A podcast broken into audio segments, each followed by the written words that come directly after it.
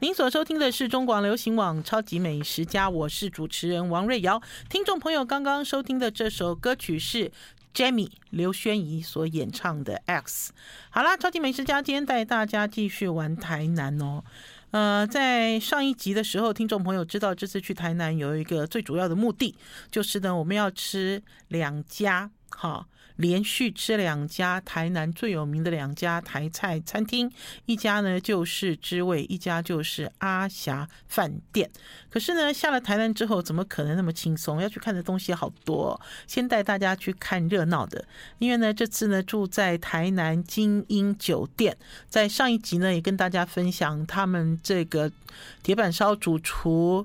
非常有创意又很独特的铁板烧料理，影片已经上传到王瑞瑶的超级美食家，或者是超级美食家的王瑞瑶的 FB 跟 YouTube 频道哈，而且呢，现在都剪成短影片，大家可以快速看到这些料理，像是这种剪影一般快速快速哈，哎，我觉得抖音真的好厉害。你不觉得吗？我觉得那个抖音一流行之后，哈，全部都改变了这个影片的趋势了。我自己也是啊，我其实是不得不被迫拍短影片，虽然我都觉得短影片，呃，好像我打一个哈欠就结束了，好这样子的状态。可是看起来短影片还是比较吸睛。好，呃，吃完饭之后呢，那天下午，呃，就杀去了一个地方，这个地方叫做芝士官邸故事馆。芝士是什么？听众朋友。我们讲知识，知识都会听到东京都知事，对不对？会听到这样子嘛？的确没有错。芝士官邸故事馆这个建筑物就是一百年前的呃台南市政府，好，台南市政府很有趣的一栋建筑，哎，一百年刚刚好一百年，哎，一百年前的时候，这里发生了一件大事，什么大事？就是那个时候的皇太子。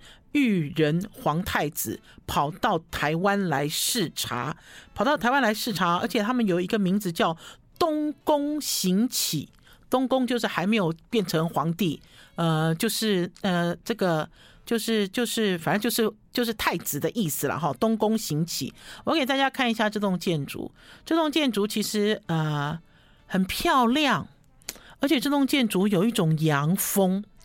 我们那天呢去了之后呢。呃，有一个东西被我们一下就被我吸引住了，就是说哈，要进到哈这栋建筑的二楼，限重三十四人。我给大家看这个牌子，就是你上去哦，不可以超过三十四人呐。好，为什么？怕它会。垮下来，怕它会坏掉，哈，就表示这个建筑是一个木造建筑，而且盖有年瘾。那我要稍微介绍一下这个建筑现在目前为止的布置，哈，呃，它的一楼，它的一楼是应该是讲说它这个建筑，哈，呃，被开发大概有十年左右了，哈。呃，可是最近它的这个声量比较高，是因为台南精英酒店进驻了哈，进驻之后在里面呢做了一个呃小小的轻食馆，里面有卖呃饮料跟呃调酒哈，呃调酒比较比较厉害啦，因为他们家的调酒就找了他们家厉害的调酒师傅回来，回来之后呢就做了各式各样的调酒。我那天呢因为太分心了，怎么说分心呢？本来是要去在里面吃猪排饭。吃咖喱饭，然后喝调酒、喝咖啡，然后喝那个很有复古情怀的那个颜色很漂亮的这个冰淇淋苏打水，还是冰淇淋汽水之类的这些饮料。大家去想一下哈，就是在呃，因为裕仁皇太子之后接位了，就变成。昭昭和昭和嘛，哈，就开启了日本的另外一个年代，昭和时代。那所以呢，在这个呃知识知识官邸纪念馆，它其实就把那个年代定住了。就是你走进这个建筑物里面，你好像就走进了这个昭和，哈，然后甚至还包括一点点大正浪漫。呃，因为他那个时候是裕仁嘛，裕仁那个年代就是大正的年代啊，所以在这里面呢，呃，除了一楼有故宫博物院，就很小很小的这个故宫博物院的欧米亚给的一个小小的这个商品店之外，哈，呃，一楼跟二楼大部分哈都是呃，应该是承租者他们从日本收来的那个年代的瓷器，大量的瓷器，哈。呃，而且是可以买卖的，你看到你就可以买哈。然后在二楼呢，甚至呢还有一个展览间，一个小小的展览间哈。呃，然后呢，小小的展览间之外呢，还有一个像餐厅，布置一个像餐厅长桌一样，好像裕仁皇太子曾经在这里用餐的感觉。可是事实上，你去追他的历史哈，因为他有写在墙壁上，因为他一边就在介绍这栋建筑，然后一边就在介绍这个皇太子那年来到台湾十二天的行程，其中呢有一天就是住在。我刚才讲的这个地方，然后呢，可他并没有在这里吃东西，哈，就是皇太子宴的那一餐是在台北宾馆，那所以呢，就有人在里面在爬书历史的，就说，呃，就是皇太子哦，就就像我们以前都在讲说，哎，这是蒋公行馆呢。有没有？我们其实，在台湾会讲说，哎，这是蒋公行馆。我们去中国大陆去旅游的时候，也发现有很多蒋中正、孙中山、毛泽东的行馆，就是所谓领导人的行馆。好，好多行馆。然后就就就会发现说，裕仁皇太子来到台湾，然后呢，他所停留的、吃过饭的、睡觉的这些所谓的行馆，现在只剩下两个，一个就是台北宾馆，一个就是我现在要跟大家介绍的。知识官邸，知识官邸，它是叫知识官邸生活馆，生活馆，呃。先讲吃的好了啦，哈，因为呢，呃，为什么会跑去？因为他们在这个二楼哈，就做了一个餐厅，一个长桌的餐厅。呃，他们也曾经想要复刻，就是复刻呢，这个裕仁皇太子来到台湾之后，到底吃了什么？哈，的确当时是有记录，而且是日文记录，会记录了他的一些菜色。可是，就像我们现在在追溯以前的古老的料理一样，它只有菜名，什么都没有。那所以呢，那个时候呢，呃，这个生活。馆的呃负责人呢，就找来了阿霞饭店的吴建豪来复刻，好复刻这场呃这场呃这叫什么？他应该叫不叫御膳哈？就是皇太子的料理。结果呢，还找了人来记录，就找了电视台来记录。可是吃完之后就觉得不对，好呃，应该是讲说。呃，在台南吃跟在台北吃是不一样哈，他们其实就要把那个时代的感觉做出来。那所以之后呢，他们又邀请了台南晶英酒店的卢伟强卢师傅，请他。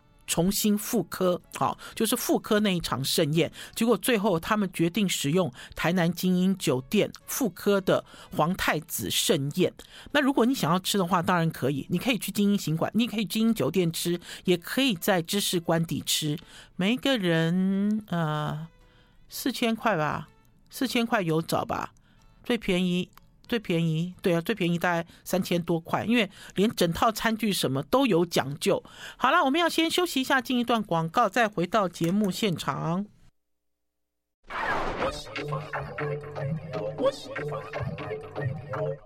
我是王瑞瑶，您所收听的是中广流行网《超级美食家知识官邸生活馆》，好好玩哦！我们在里面 shopping 花了快一万块，听众朋友一定会觉得很好玩。他说：“瑞瑶姐，你发生什么事嘞？”哎，我也是这样觉得。我一开始我就讲说：“哎，我要去这个知味台菜吃饭之前，还有一小段时间，我们就去知识官邸绕一绕。好，因为在台南哦。”呃，在最近这几年，都有把这些所谓的有历史的建筑开发出来，哈，呃，开发出来之后，有的有好好经营，有的其实是还默默无闻啊。可是因为大家知道，因为有一些这种殖民的痕迹，有一种它其实就有不一样的风情，而且这个建筑物呢，虽然是木造，可是它有很。就是它有一一股阳气，哈！我要给大家看照片，因为呢，那天到了知识官邸的时候呢，就要跑到二楼去拍照哦。二楼拍照的时候呢，你就会发现，哇！他说啊，网红王美都在这里拍，诶，而且拍照的时候千万不要看镜头哦。现在大家如果有追上影片的话，就可以看到宝师傅，呃，依着栏杆，哈，然后眼睛眺望远处，好，这样子一个浪漫的照片。然后呢，也叫我上去拍一张这样子的照片，我自己都笑到不行。大家知道我很爱笑场嘛，就同样的场景，我也拍了一张。哈，这个红砖墙，而且这红砖墙呢，并不是用这种呃简单的功法，好，是用比较难的功法器，而且呢，还有所谓的拱门，很多拱门、回廊，好，这样子的意象。我给大家看一下一个比较广角，我跟宝师傅的合影。稍后呢会把这些照片上传到王瑞瑶的超级美食家的脸书粉丝专业，大家就可以按图索骥。为什么会花那么多钱？听众朋友，是因为我们一进去之后就无法自拔了啦。为什么？因为呢，他收集了很多昭和年代那个年代的餐词。餐词哦，看到了之后怎么能够忍受呢？而且大家知道，在台北哦，尤其是在台北，如果你要买这个日本进口的餐瓷哦，动辄都很多钱。可是，在那里其实还好，因为那边有很多单品，比如说大家现在看到的这个有深度的椭圆形的这个深碗。椭圆形的，你也可以讲说它是鱼盘。这个鱼盘一千块不到哦。我一进到这个空间，我一下子我就看中这个鱼盘。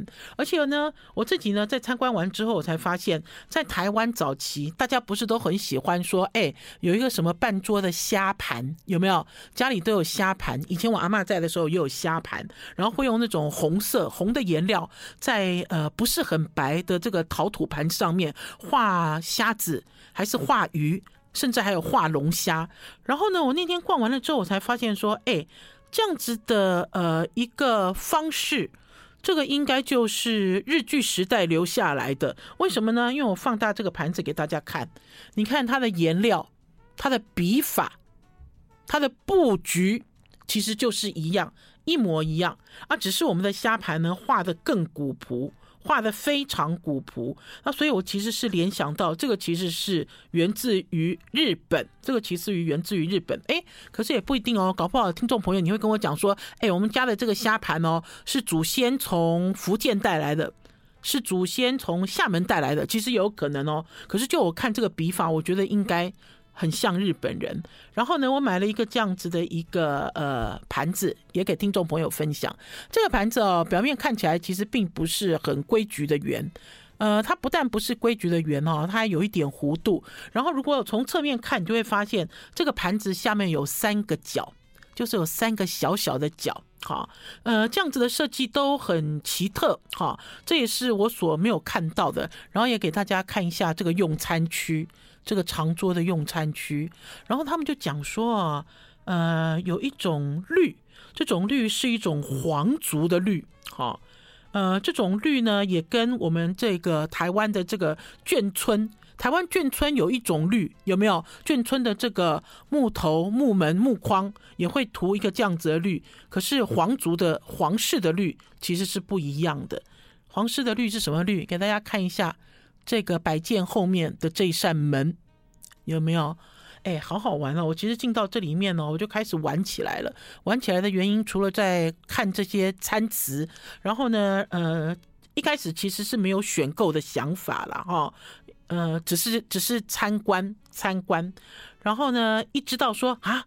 都可以买的时候，哦，眼睛就亮起来了，哈，亮起来的时候呢，就会发现心情是不一样的，整个心情都不一样。还有现在哈，现在这个地方正在展览奈奈良美智的作品，奈良美智的作品，奈良美智最有名的是什么？就是那一个小女孩的脸，而且那小女孩呢，呃，怎么看哈，不是在生气，就是有一种悲伤的感觉。所以呢，我又扮了鬼脸。跟这个小女孩合影合照，嗯，好，然后呢，紧接着跟大家说，因为是台南精英进驻了嘛，进驻之后，他在里面就开了一个叫茶会知识馆，茶会知识官邸，好，茶会知识官邸在里面卖轻食啊，卖饮料，卖调酒，有一个东西非常吸引人啊，就是这里哈、哦，它会开到凌晨十二点，好，然后呢，呃，会贩售。我觉得价格相当便宜，哈，就是喝到饱的一个调酒组合，哈，呃，很受欢迎哦。因为呢，在这里面你可以坐在呃一个非常复古的空间里面，吧台也好，好小空间也好，因为在这一区里面有好几个用餐区，哈，都很典雅的用餐区里面，然后就可以喝调酒啊，吃轻食啊，然后呃，甚至于呢。他们还拿了两个木牌，让给我跟宝师傅写下愿望。我写的愿望是天天酒足饭饱，Happy。宝师傅写的是好玩又有评价的昭和餐瓷。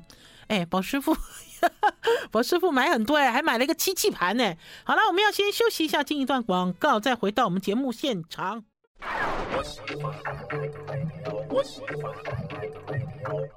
我是王瑞瑶，您所收听的是中广流行网《超级美食家》。好了，终于要进入正题了，因为这次呢，主要是要去试吃，连续试吃台南最有名的两家餐厅，呃，知味台菜还有阿霞饭店。呃，延续上一集跟大家分享，每次呢，我只要讲到阿霞饭店，呃，就有台南在地人就跟我挤眉弄眼，叫我一定要去吃知味。那所以呢，在去年。我们有机会吃到了知味，我惊为天人啊！而且呢，我也上传了一段影片，呃，不止一段影片，我上传了四段还是五段影片，其中呢有两段还是三段，就是直接专访知味知味台菜的阿杰师。我记得那个时候呢，我心里很有感觉啦。我们总是认为说哈，能够。能够拥有这个媒体发言权、掌握声量的人，大家其实都会听他讲话。可是因为阿杰斯并没有啊，阿杰斯其实很少接受采访。我上去 Google 什么都很少很少，所以那次其实是跟阿杰斯聊了很多阿霞饭店的这个家族里面的点点滴滴，哈，就整种种。那当然，听众朋友如果有在有在注意这件事，就会知道前一阵子他们家族又打官司，然后又告来告去，然后有人输有人赢，哈，因为就是把这个呃。等于是什么什么权利，大家分配得很清楚，好，就谁开实体店面，谁可以做网络美食，谁又怎么样，又把它分得更清楚了。呃，听起来其实哦，如果是台南人的话，哈，应该把这个东西当做是茶余饭后，好像这个《后宫甄嬛传》类似像这样子的故事传来传去。那可是呢，老实讲呢，一开始的确是有这种预设立场。就像我跟听众朋友聊到说，我一开始听到知味，然后呢，我知道的讯息是这个阿杰师一起掉店走人。我最讨厌掉店的厨师，掉店是什么意思？就是我煮完东西，我东西一丢我就走了，甚至呢，把所有的厨师都带走。好，就让你的餐厅明天就不能营业。好，这是没有厨德、没有道德的师傅。那所以，一开始我是拒吃知味，可是等到陆陆续续慢慢深入了解了一些东西之后，我去吃了。好，而且知道，呃，故事没有想象中的那么简单。好，呃，因为大家知道嘛，很多东西都不足以外人道。你不要讲说是阿霞饭店，连我们家自己、你们家自己、每一家自己都有一大堆这种狗屁倒灶的事情，讲也讲不完。你对我错，别人看也看不清楚。那所以呢，我们还是回归到美食。好，对我来讲，我们就是回归到一个呃一个爱吃的人。哈，到底我们好好的认真去吃知味台菜跟阿霞饭店是否如台南当地人所说的，两个之间有非常大的差距，而且呢，有的人在讲说，你吃了知味台菜之后就回不去了。哈，我在去年的时候吃了知味，我就印象好深刻。我觉得除了对料理的印象很深刻之外，还有对料理人的印象很深刻。我要先介绍一下阿杰师了。这阿杰师早期当然是阿霞饭店的中破塞，可是呢，他的厨厨艺也是跟他的叔叔学的，所以等于是呢，他们家的这个厨艺是一脉相承。哈。啊、呃，然后呢，我自己喜欢阿杰师有几个理由。第一个理由就是他不出来跟客人拿的。我讲哦，很多人很多厨师哦，他会不会做菜是其次，很会拿的。那所以你就很喜欢这个厨师，他不会哈。然后还有呢，这个阿杰师哦，做菜都自己做哈，他不会说人不在哈，然后交给谁做没有。然后还有这个阿杰师哈，中午不开，只开晚上，理由是很多东西他要备菜。他要备啦，比如说白斩鸡要煮啊，比如说婚前要灌啊，要弄啊，对不对？就等于说我们晚上吃的什么猪肝卷啊，这些东西都是他白天张罗，所以他没有办法，他不能。一天开，他不能中午开，晚上开。那这就是我在讲的，就是所谓职人的精神，让我深深感动。然后生意非常好，好多人都在都去订。然后呢，你如果进他的餐厅，就发现他的餐厅有一面名人墙。然后呢，我这次去，我看到那面名人墙，我就跟阿杰斯讲，我说你这个名人墙应该不止这些名人吧？阿杰斯就把手机拿出来给我看。阿杰说对，阿杰斯说对啊，名人好多，可是他怎么怎么怎么挂呢？怎么贴呢？根本没办法。多了去了，哈！光是贴在墙壁上的这些名人，就可以知道大家呢，只要听到阿杰师哈有开放位置，还是有位置，都蜂拥而至。那所以呢，这次很有趣。这次呢，是因为呢有一个朋友，这个朋友呢让出了半桌，一半一半的桌子的位置。好，让我们得以哈得以在五月的时候跑去吃知味台菜，然后呢，我们定好了知味的时间，再去订阿霞饭店，就是这样。我们想要连续吃，连续比较。呃，还是很感动啦，因为在晚上的时候，而且每次呢，就像第一次一样，阿杰师在炒鳝鱼的时候，我都觉得这个餐厅怎么怎么火灾了，会消除啊，会消除啊，哈，因为这段我也有跟听众朋友聊到，听众朋友如果还想再看，哈，就是我。一年不到一年前上传的影片，就会发现呢，有一个师傅在一分钟之内全部都在大火中炒鳝鱼，这个火高哈，可以高到半人高这样子，然后这个手背呢就在这个火里面一直进进出出。那呢，所谓的镬气其实并不是炒焦。我记得那次吃完了他的这个炒鳝鱼之后，就跟阿杰师在聊炒鳝鱼，阿杰师就在讲啊，他说这个锅子哦要烧到跟打铁一样通红。打铁了，哈，就是这个黑铁锅已经变红色的了，然后呢，才要把这个油倒下去。油倒下去之后，它其实就已经着火了，就已经火就已经冒上来了。然后就把鳝鱼放进去，然后你要很快速，哈，就是鳝鱼在锅子里面跟这个。呃，火红的锅子接触的时候要动作很快，你要一直翻动它，否则的话它就烧焦了。所以你要的是它的镬气，你不是要它的焦的味道啊。所以有的人会炒出焦的味道，有的人会没有镬气，好啊。所以呢，难度是很高的。那我这次呢下去之后呢，我们就很开心吃呢，因为好不容易蹭到了半桌，然后也问阿杰师说：“阿杰师，我们今年还有没有可能来吃？”阿杰师就一直笑。阿杰师是说：“今年哦。”表定哦，已经全满了，就今年没有了哈。可是要怎么办呢？我们还是要想办法。就比如说，如果有人退桌，好，假设有人退桌，还是说呢，就跟这次一样，如果知道有认识的人有订到位，我们就要去蹭桌，我们要去蹭位置。因为啊，总觉得啊，吃过了台菜之后，就会发现你去了台南，还是说你今天想要讨论台湾的台菜。好，你就不能够不能够不讨论这一家真正的阿霞饭店最原始、最传统的味道。好了，我们要先休息一下，进一段广告，再回到节目现场。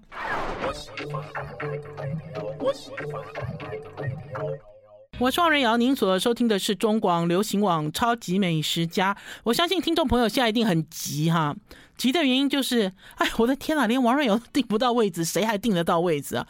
我要跟大家讲，有志者事竟成。我第一次听到这个成语的时候是国小的时候，哎，丽文，你应该是很久没有听到这个成语了，对不对？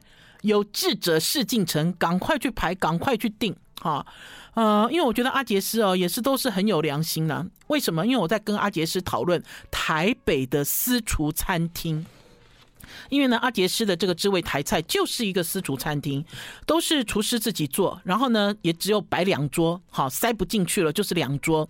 然后呢，呃，就是自己努力做，拼命做。我就跟阿杰师讲，阿杰师，你收我这个餐费哦，在台北，我最近听到台北一家私厨餐厅，他现在公开的最低的，好，就是低消一个人已经是六千元了，好，六千元。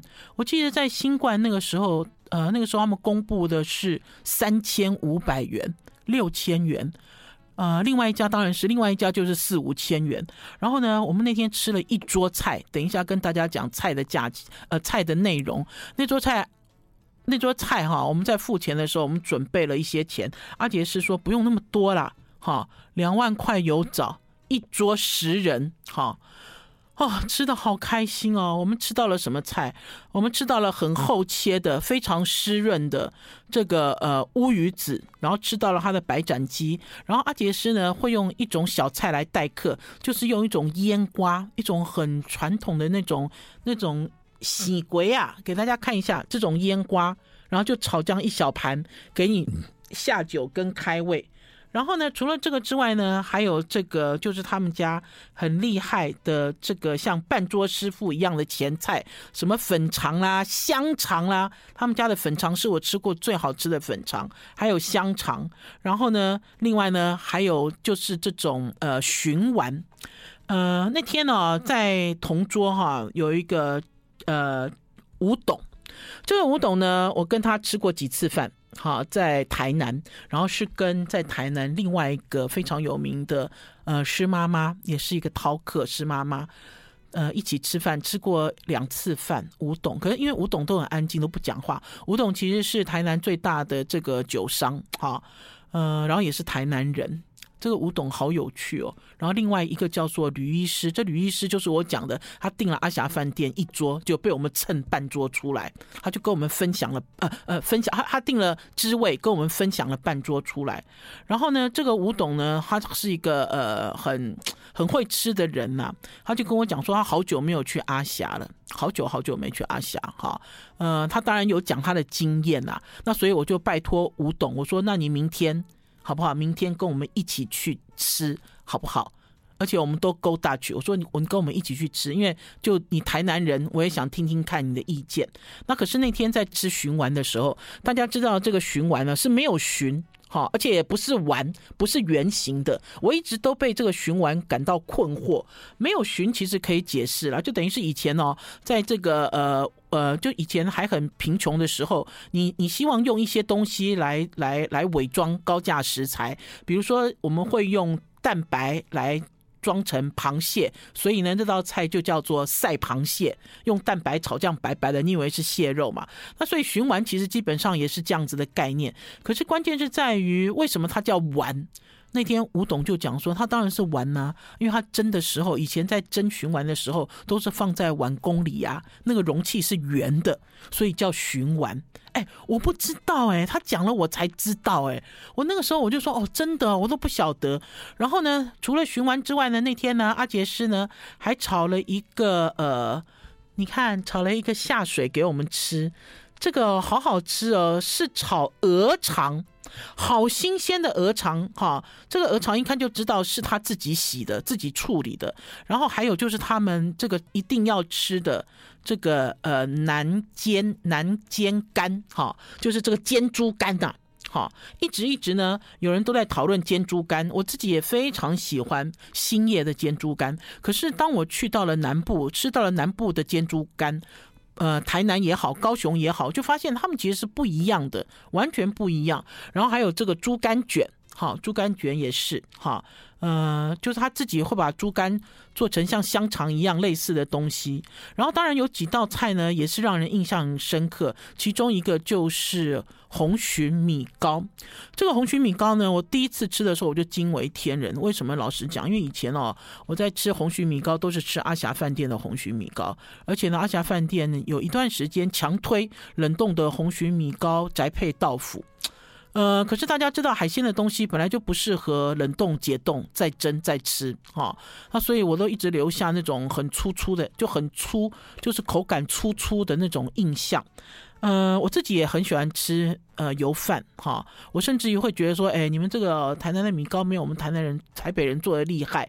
可是我那次吃到了之后，我就觉得很佩服，它这个米糕啊，呃，米粒很柔软好，最重要的是还可以吃得到这种手切肉燥的香气好。然后呢，红鲟当然是很饱满、很肥美，然后它的香菇是大朵大朵铺在上面。好贵气，好好吃哦！有一次呢，那个有一个好朋友，就是呃，Mobile 零一的老板，他呢，因为呢，他老婆是台南人，也一直都在感叹说，哦，都好久好久没有吃到好吃的红蟳米糕。就有一次他吃到了这个阿霞那个知味台菜的红蟳米糕之后，他也惊为天人。我记得他那一次特别特别打电话拜托阿杰师，哈，就是他要买几份米糕带回台北。那一次他也顺手帮我带来一份，好感动哦！听众朋友，吃米糕不要跟朋友在一起，一定要自己吃。为什么？因为要啃螃蟹，而且我自己都觉得有一点可惜。如果今天哈可以的话，我会把螃蟹全部都打包。大家先吃米糕好不好？然后螃蟹我带回去慢慢啃，哈，否则的话我都觉得好浪费材料。而且呢，阿杰师的米糕很柔软，非常非常的柔软，好好吃，让我对这个米糕，南部米糕，尤其是这种半桌米糕的印象大好啊，跟台北的红须米糕完全不一样。休息一下，再回到我们节目现场，太好吃了。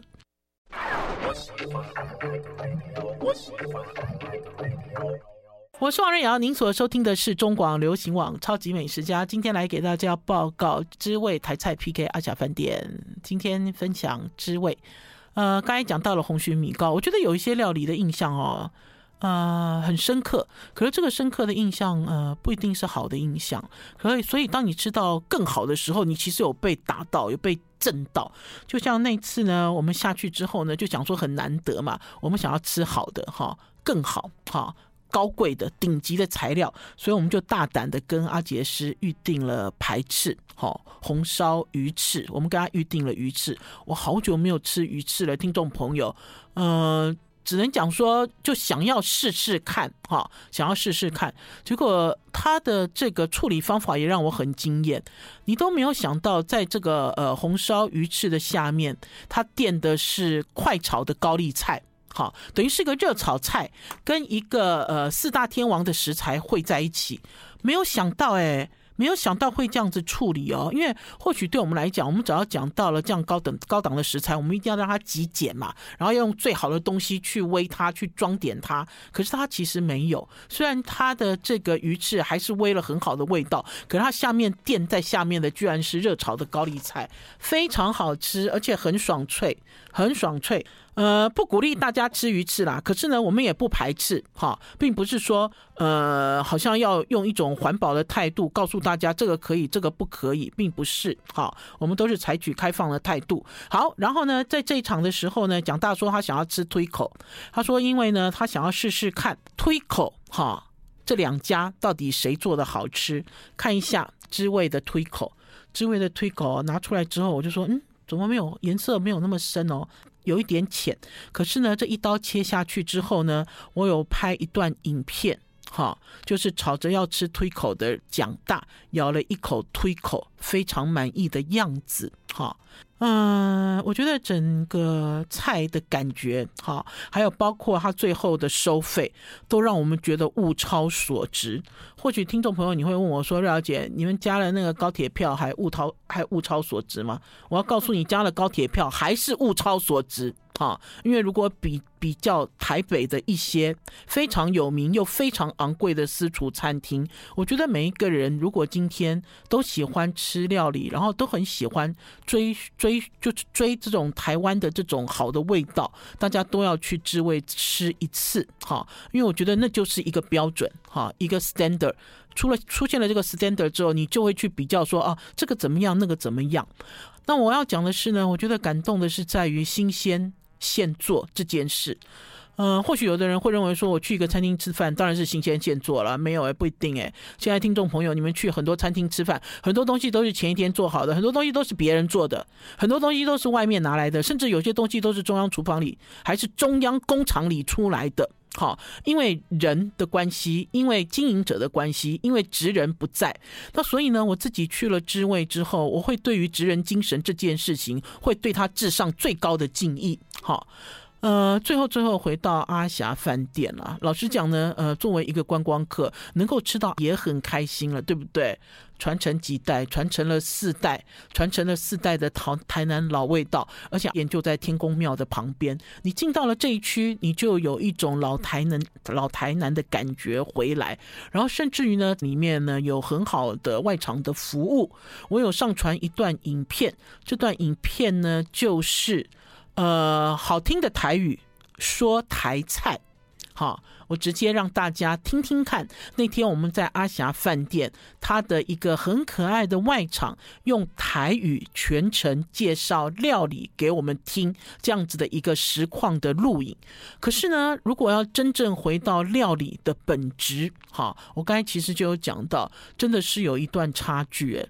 嗯，可是我当我在有一个感慨的时候呢，我的先生曾秀宝宝师傅他就跟我讲了一句话，他说：“哎，你这样不公平。”哎，我说：“为什么不公平？因为其实这两两桌菜，我们点的菜其实是差不多，价格其实也差不多哈。”那宝师傅就说：“你怎么可以用一个老师傅去对比一个那个小孩子呢？”我一开始听的时候，我有愣了一下，然后之后我就跟宝师傅说：“我说阿霞饭店的掌门人吴建豪不是小孩子了。”好，呃，今天基本上来讲，如果今天大家都是开门做生意，不管你是老是小，哈，你本来哈就在这个市场公平的竞争，你本来就要拿出最好的实力，最好的哈，还是最佳的状态哈。我自己的确，就像我自己身为观光客，我有跟听众朋友说，我跟我爸爸，我们的全家人曾经去过台南旅游，我们就跑去阿霞饭店吃饭。我那一次吃饭，我就对于他的炒鳝鱼，对于他的甜汤，然后对于他的呃前菜，我的印象就很深刻。可是真的没有比较就没有伤害了，因为你比较完了之后，就会发现说，嗯，好像两边哦，它的味道，它的新鲜度。甚至于我刚才讲说那个推口的那个蹄膀哦，那个蹄膀，尤其是让这个呃同桌的人都很吃惊。我事后我就有问吴建豪，我说你那个蹄膀那个推口是怎么做的啊？他就跟我讲说，他们都烧一大锅起来，然后呢，呃，等到客人要点餐的时候，他们再拿出来蒸，蒸完之后再把汁加热，勾芡淋上去。那、我心里就有底了，我心里的想法就是，哦，它其实就是一块冷冻肉，哈，对我来讲，它就是一个回烧的一块肉，哈，就不会像阿杰斯的那一块那样子的端端新鲜喷香，哈，呃，所以现做还是有现做的魅力了，哈。那不管怎么样，因为其实啊，如果要两家餐厅拉出来 PK，呃，结果是很残忍的。可是对我来讲，我还是。支持阿霞饭店，哈，因为呢，有年轻人来接棒这件事是很好，可是呢，很希望能够回归到料理的本身，哈，呃，有很多方式可以更加精进，甚至于呢，搞不好透过这个精进之路，呃。在家族之间，搞不好也是一个和解之方。因为呢，对我来讲，我觉得阿杰师也是不断的在跟我说，都没有人传承他的手艺。哈，是否这件事情哈可以变成两个人哈两个人有交集的点，我不知道哎。可是对于我们这种很爱吃的消费者，内心真的是很希望哈，很希望到台南，无论去阿霞饭店还是去知味台菜，都可以吃到最美好、最美好的美食印象。好了，超级美食家今天的节目到此告一段落，明天中午空中再见。相关的影片、相关的评论之后都会陆陆续续 po 在王瑞瑶的超级美食家的脸书粉丝专页，还有料理台湾杂志的专栏。因为这次会写一篇很深入的文章来介绍这两家台南美食名牌。谢谢大家，拜拜拜。